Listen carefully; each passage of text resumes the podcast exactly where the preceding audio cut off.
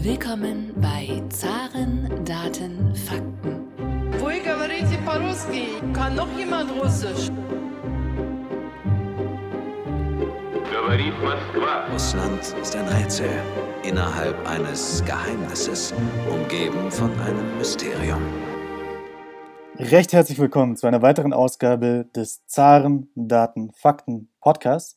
Mein Name ist Thomas Bayer für die AHK Russland und heute soll es einmal nicht um die wirtschaftliche Situation in Russland gehen, sondern heute in dieser Spezialfolge wollen wir uns der Geschichte widmen. Denn im Dezember vor 100 Jahren wurde die Union der sozialistischen Sowjetrepubliken ausgerufen. Dazu möchten wir heute sprechen mit Jens Siegert. Er leitete bis 2015 das Büro der Grünen Partei nahestehenden Heinrich Böll Stiftung in Moskau. Er ist außerdem Autor des Buches Im Prinzip Russland und er ist uns nun live aus Moskau zugeschaltet. Lieber Siegert, schön, dass Sie sich heute die Zeit nehmen für dieses Gespräch. Und als erste Frage, was kommt Ihnen denn in den Sinn, wenn Sie hören 100 Jahre UdSSR? Was verbinden Sie mit der Sowjetunion persönlich? Na, wenn ich ganz persönlich ähm, werde, dann verbinde ich mit ihr meinen Großvater, der hier in Moskau auf einem Friedhof äh, für Kriegsgefangene begraben ist. Äh, der wurde sehr spät, 1944, äh, zur Wehrmacht eingezogen, ist wahrscheinlich nie auf sowjetischem Gebiet gewesen, äh, wurde am 9. Mai 1945 in etwa 100 Kilometer südlich von Prag gefangen genommen und ist hier im April 1947 im Kriegsgefangenenlager gestorben. Seit Anfang der 90er Jahre gibt es tatsächlich hier auch einen Friedhof mit einem äh, Grabstein. Äh, und äh, das ist eine, eine sehr persönliche Verbindung zur Sowjetunion, aber auch zum heutigen Russland natürlich. Wie wichtig in der Weltgeschichte ist in Ihrer Meinung nach erst die Oktoberrevolution 1917 und dann die Ausrufung der UdSSR vor 100 Jahren? Ja, ohne die äh, UdSSR, ähm, die Revolution natürlich auch und die UdSSR wäre das ganze 20. Jahrhundert anders verlaufen. Sie war zumindest ideologisch gesehen das Gegenstück zum Siegeszug des Kapitalismus. Äh, und äh, der wäre, der sähe wohl heute, also die Welt sähe wohl heute ohne die Konkurrenz der Sowjetunion ziemlich anders aus. Also ich kann mir zum Beispiel kaum vorstellen, äh, dass die soziale Marktwirtschaft, die in der Bundesrepublik Deutschland entwickelt worden ist und die ja so, so eine Art europäisches Erfolgsmodell geworden ist, dass die ohne den Druck von der anderen Seite, ohne den Druck äh, der Sowjetunion, ohne dem Versprechen, den die Sowjetunion vielen Menschen gegeben hat, dass die so entwickelt worden wäre. Wir hätten wahrscheinlich komischerweise oder vielleicht sogar paradoxerweise äh, eine wesentlich kältere, sozial wesentlich kältere Welt. Jedenfalls ist das meine Annahme, ohne die Sowjetunion. Jetzt hat ja der Anführer der Bolschewisten Lenin die Sowjetunion nur zwei Jahre quasi miterlebt. Er ist 1924 dann gestorben. Danach gab es dann den Machtkampf, den berühmten zwischen Trotzki und Stalin. Viele Analysten sagen dann ja, dass es eventuell eine andere UdSSR gegeben hätte, hätte sich nicht Stalin, sondern Trotzki in diesem Machtkampf durchgesetzt. Wie sehen Sie diese, diese Situation? Anders wohl schon, weil Trotzki jemand anders war, ganz, ein ganz anderer äh, Mensch war als Stalin aber ganz anders wohl nicht. Also Trotzki war ja bei, kein Liberaler. Das wird er vielleicht höchstens äh, durch den Vergleich mit dem blutrünstigen Stalin, weil er es nicht äh, Zeit genug hatte, blutrünstig zu werden. Für die Durchsetzung der Revolution im Inneren wie auch nach außen war er seinen Äußerungen und Schriften zufolge sogar eher noch radikaler als Stalin.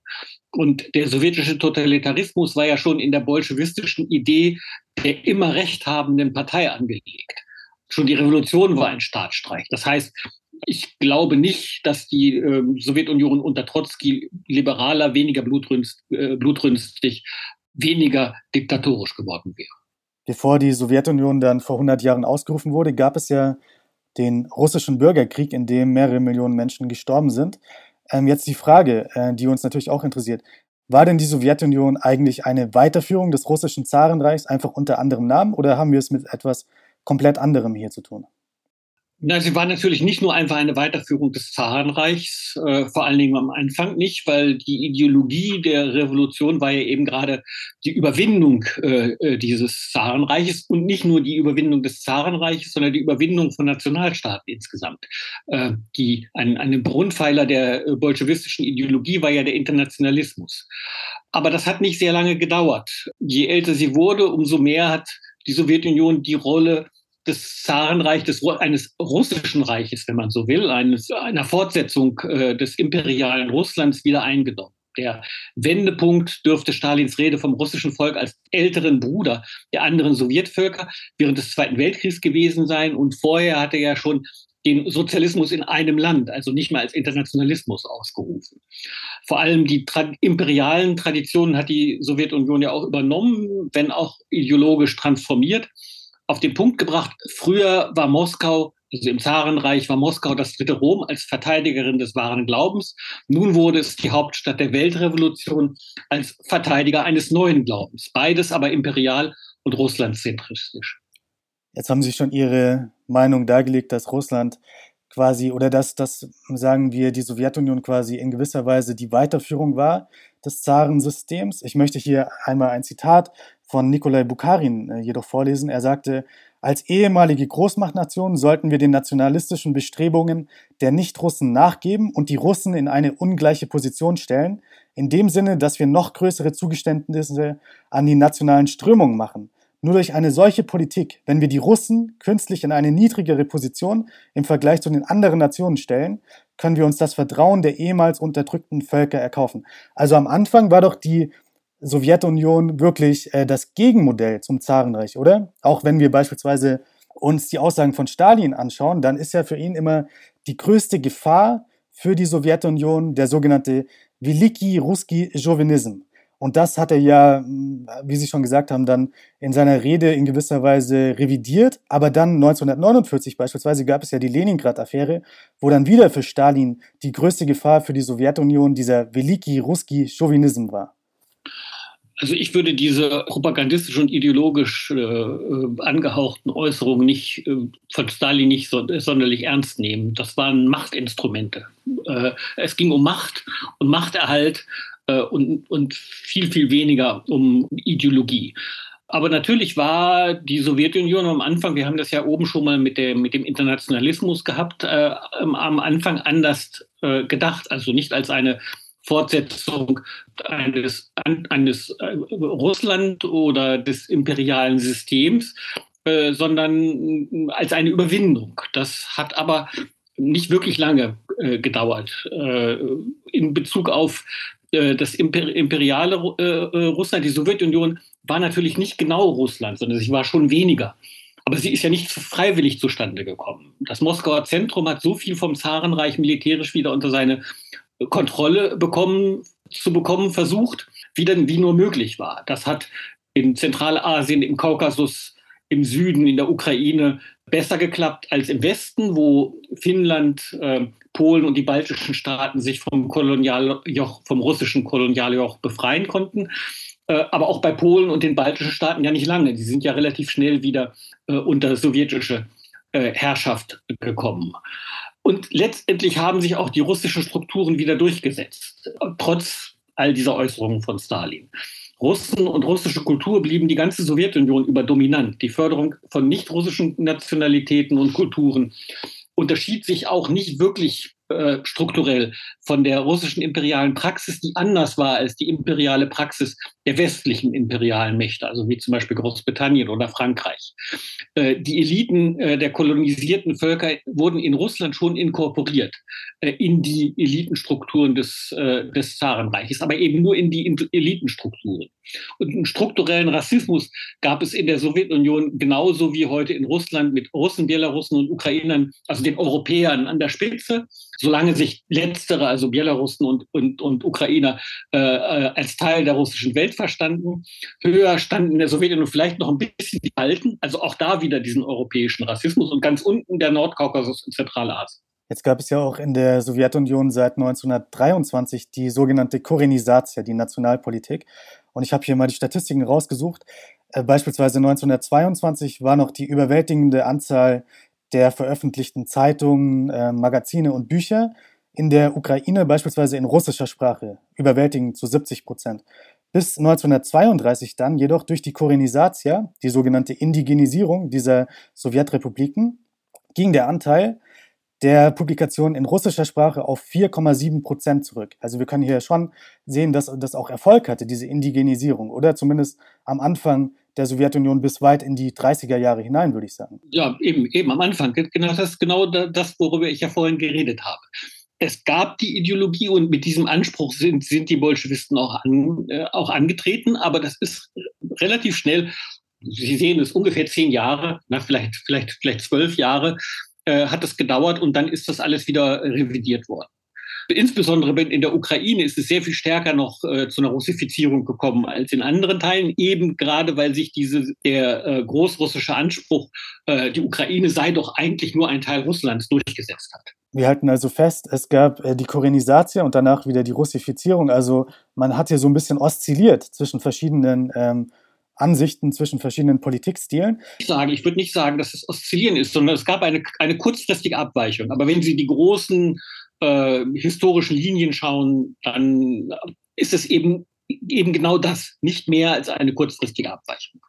Okay, kommen wir zur nächsten Frage. Ähm, was waren denn Ihrer Meinung nach die größten Verbrechen des Sowjetsystems? Naja, ein System macht keine Verbrechen. Verbrechen begehen Menschen. Menschen, die Systeme aufbauen und in ihnen wirken, die verbrecherische Systeme auch auf, aufbauen. Der größte Verbrecher äh, war selbstverständlich Stalin mit seinen Gehilfen. Äh, das größte Verbrechen war der systematische Staatsterror gegen das gesamte Volk als wichtigstes, vielleicht sogar als das entscheidende Funktionsprinzip des sowjetischen Staates unter Stalin. Aber das hat nicht mit Stalin angefangen. Der Terror begann am Tag eins nach der Revolution. Er findet sich in Lenins und Trotzkis Schriften und Reden sogar früher als bei Stalin.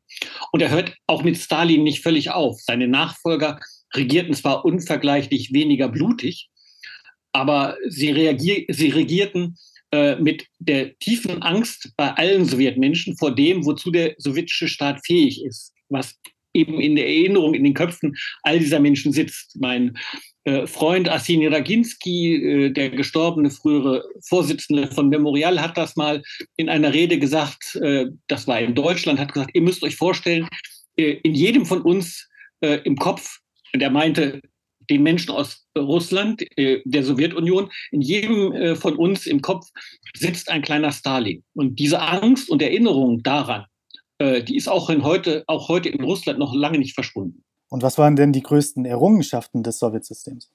Ja, allein das Wort Errungenschaften löst bei mir äh, sowjetische Propaganda-Assoziationen aus.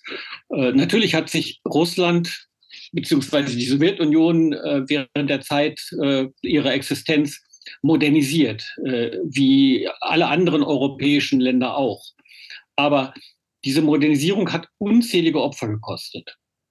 Nehmen wir nur die Industrialisierung und Verstädterung unter Stalin, die Millionen Menschen, besonders in der Ukraine und Kasachstan, aber auch in Russland mit dem Hungertod bezahlt haben. Oder der Gulag, dessen Sklavenarbeit buchstäblich auf den Knochen der Gefangenen in Sibirien, den fernen Osten und äh, in der Arktis zur industriellen Erschließung beigetragen hat. Da sind wahnsinnige Leistungen erbracht worden, menschlich, wissenschaftlich und technisch, aber zu einem unvorstellbar großen Preis. Am Ende der Sowjetunion gab es ja wenige wirklich ideologische, überzeugte Menschen, die noch an den Kommunismus geglaubt haben. Einer der wenigen, der wirklich noch an den Kommunismus, äh, Kommunismus geglaubt hat, war natürlich Gorbatschow. Er wollte die Sowjetunion erneuern durch Glasnost und Perestroika. Warum hat das denn nicht funktioniert und warum ist dann die Sowjetunion am Ende zusammengebrochen unter der Herrschaft von Gorbatschow? Gorbatschow hat ähm, weniger mit Perestroika äh, als mit Glasnost, also mit Offenheit, eine Büchse der Pandora geöffnet. Als es erstmal erlaubt war, äh, über immer mehr und bald über fast alles zu reden, gab es kein Zurück mehr. Äh, eine der wichtigsten Forderungen bei den Millionen Demonstrationen Ende der 80er Jahre hier in Moskau und auch in anderen Städten war, wir wollen wissen, wir wollen wissen, was mit unseren Angehörigen passiert ist. Wir wollen wissen, was in den Archiven passiert ist. Wir wollen etwas wissen über die Verbrechen, äh, die in der Sowjetunion äh, stattgefunden haben. Äh, und äh, das sowjetische System mit der Partei, die über allem steht und immer Recht hat, ist mit solch einer Offenheit schlicht und einfach nicht kompatibel. Der Zusammenbruch hat also in dieser Hinsicht in erster Linie innere Gründe. Die bolschewistische Diktatur ist an ihren eigenen, an ihren inneren Widersprüchen gescheitert, wie übrigens eigentlich alle Diktaturen früher oder später scheitern. Äh, der äußere Druck durch das teure Wettrüsten mit dem Westen hat dann aber natürlich auch dazu beigetragen, ist aber aus meiner Sicht nicht die Ursache, sondern eben, äh, äh, wie, wie schon gesagt, eben ein, ein Beitrag dazu. Äh, mehr vielleicht hat der noch der wachsende wirtschaftliche Abstand zwischen der Sowjetunion und, und dem Westen bewirkt. Äh, die Menschen in der Sowjetunion wollten am Ende, viele oder viele von ihnen wollten am Ende ebenso gut leben wie im Westen. Und damit dann eben leben wie im Westen. Die Person Boris Jelzin ist hier natürlich wahrscheinlich auch noch wichtig zu nennen, da dann Boris Jelzin ja äh, Leonid Kravchuk und Schuchschewitz äh, eingeladen hat zum Belowscher Abkommen. Ähm, wie wurde denn das Ende der Sowjetunion vereinbart und warum, glauben Sie, verlief der Zusammenbruch der UdSSR dieses riesigen Staates ähm, im Vergleich beispielsweise zu Jugoslawien relativ unblutig? Ja, die, äh, die Sollbruchstellen der Sowjetunion waren ja die Republiken und äh, die Akteure äh, bei diesem Bruch waren die jeweiligen, wenn man so sagen will, republikanischen Eliten. Äh, Gorbatschow hat ja versucht, noch einen neuen Unionsvertrag äh, auf die Wege zu bringen. Und das hat nicht mehr funktioniert die äh, jeweils nationalen Eliten und dann hier eben Jelzin, äh, Schuschkewitsch äh, und Kravtschuk aus Russland, äh, Belarus und der Ukraine haben eigene Machtoptionen gesehen und haben das dann haben das dann umgesetzt. Zur Frage, warum das relativ unblutig passiert ist. Das wichtige Wort ist hier wohl relativ. Ähm, wir sollten die Gewalt, die es gab, nicht vernachlässigen. In Vilnius, äh, im aserbaidschanischen Baku, in Tiflis, in Osch, in Kirgisien noch während der Sowjetunion, in Abchasien, in Transnistrien, in Tschetschenien, in Nord- und Südossetien allein. Sie sehen, die Aufzählung kommt äh, relativ viel zusammen, unmittelbar nach ihrem Ende. Und vielleicht am wichtigsten, wir haben diese Gewalt noch heute. Das, was heute in der Ukraine passiert, der Krieg heute in der Ukraine, das Sterben heute in der Ukraine, ist Teil des Zusammenbruchs und der Auflösung der Sowjetunion. Es ist also noch nicht vorbei. Und wie würden Sie die Person Boris Jelzin hier einordnen? War quasi Boris Jelzin der ausschlaggebende Punkt? Ähm, war das, kam quasi die ausschlaggebende Idee zum Ende der Sowjetunion dann aus dem Zentrum, aus Moskau, oder war es doch eher eine Antwort auf die äh, Proteste in Vilnius, in anderen Republiken? Das wird man wahrscheinlich kaum trennen können voneinander. Äh, aber eine wichtige Rolle, das ist wie immer mit äh, in, in, in solchen geschichtlichen Umbrüchen, eine wichtige Rolle spielen natürlich einzelne Personen, die Gelegenheiten sehen und Gelegenheiten wahrnehmen, warum auch immer sie das machen. Aus äh, äh, eigensinnigen Gründen oder äh, weil sie sich davon etwas äh, weil sie sich davon Macht versprechen oder weil äh, sie ideologische Ideen haben.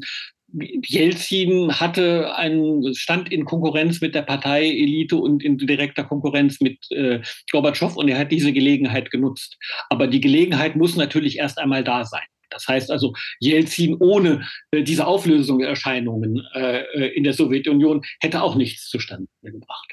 Kommen wir nun zum modernen Russland. Warum glauben Sie, gibt es in Russland denn eine gewisse Nostalgie, insbesondere bei der älteren Generation, für die Sowjetunion?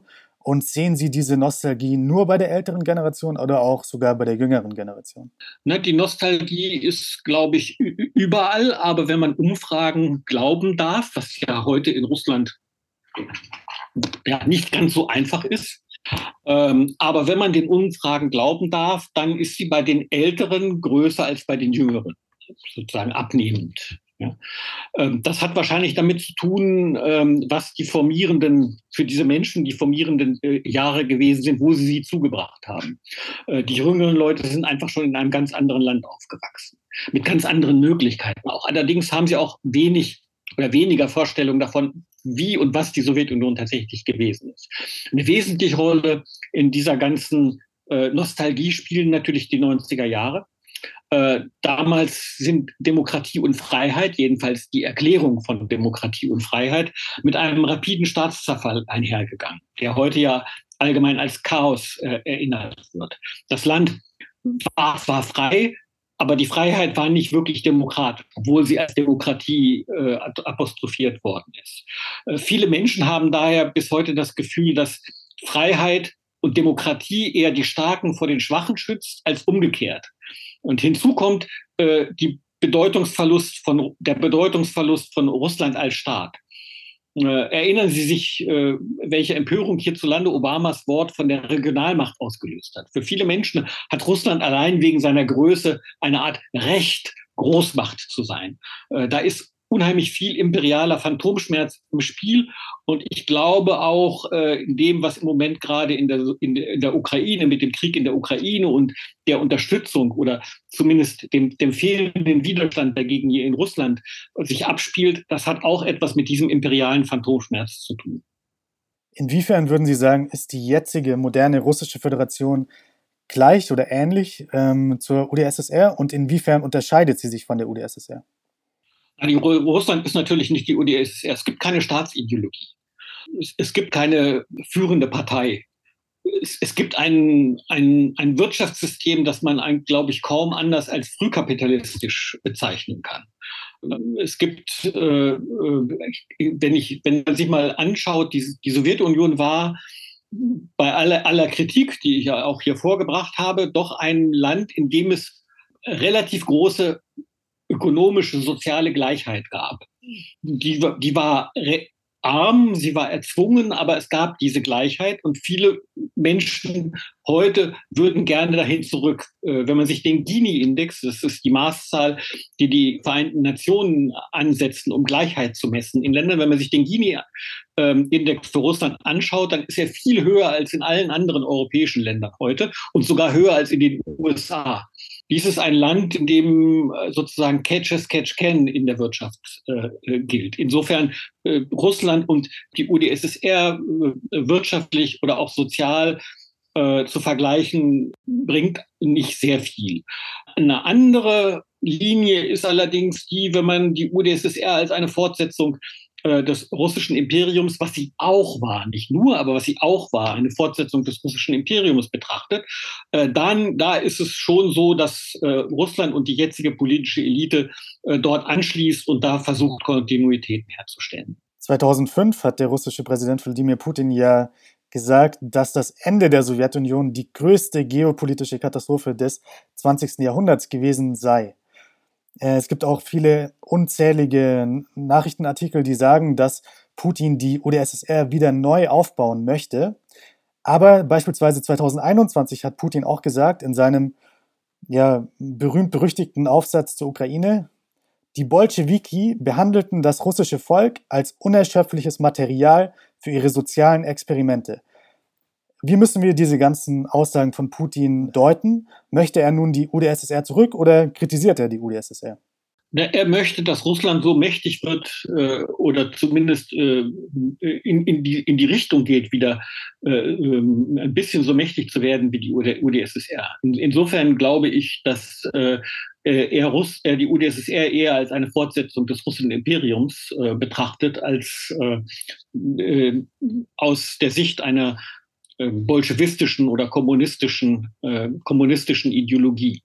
Äh, und äh, wenn ich mir den letzten Satz so anschaue, äh, die Bolschewisten äh, benutzten die russischen Menschen als, als Material und mir jetzt den Krieg anschaue, dann sehe ich auch da nicht sonderlich große Unterschiede.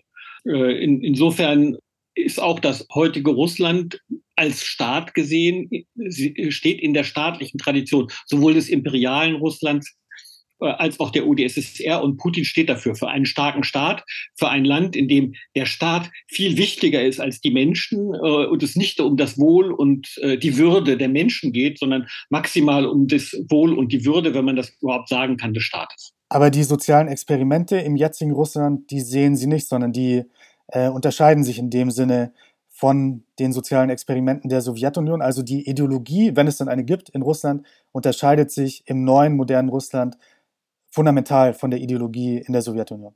Ja, es gibt keine Ideologie. Ich, ich, sehe keine Staatsideologie. Äh, äh, maximal äh, diese Rede von, ähm, äh, von den traditionellen russischen Werten, die dann in solchen äh, äh, Geschichten wie diesen Gesetzen gegen LGBT äh, oder Propag angeblicher Propaganda für LGBT äh, auftauchen, äh, das ist keine Ideologie, sondern das sind äh, Fantasien von Einzelnen und, Herrschaftsfantasien, maximal noch äh, äh wie man sagen, Modernisierungsschmerzen, äh, wenn man sich das anschaut.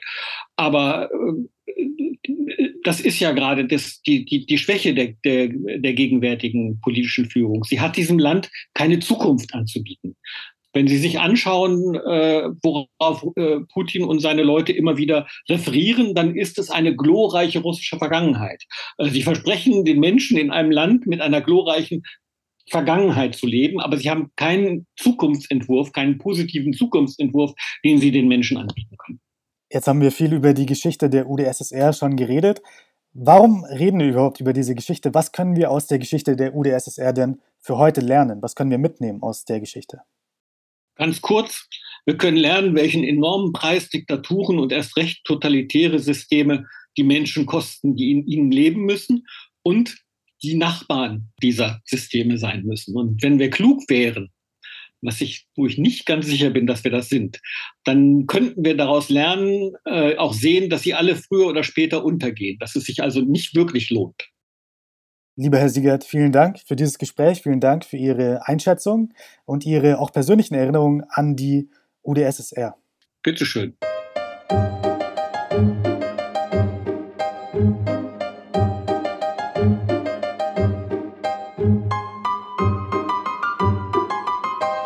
Podcast wurde präsentiert von der Deutsch-Russischen Auslandshandelskammer. Die Deutsch-Russische Auslandshandelskammer ist mit 1000 Mitgliedern der größte ausländische Wirtschaftsverband in Russland.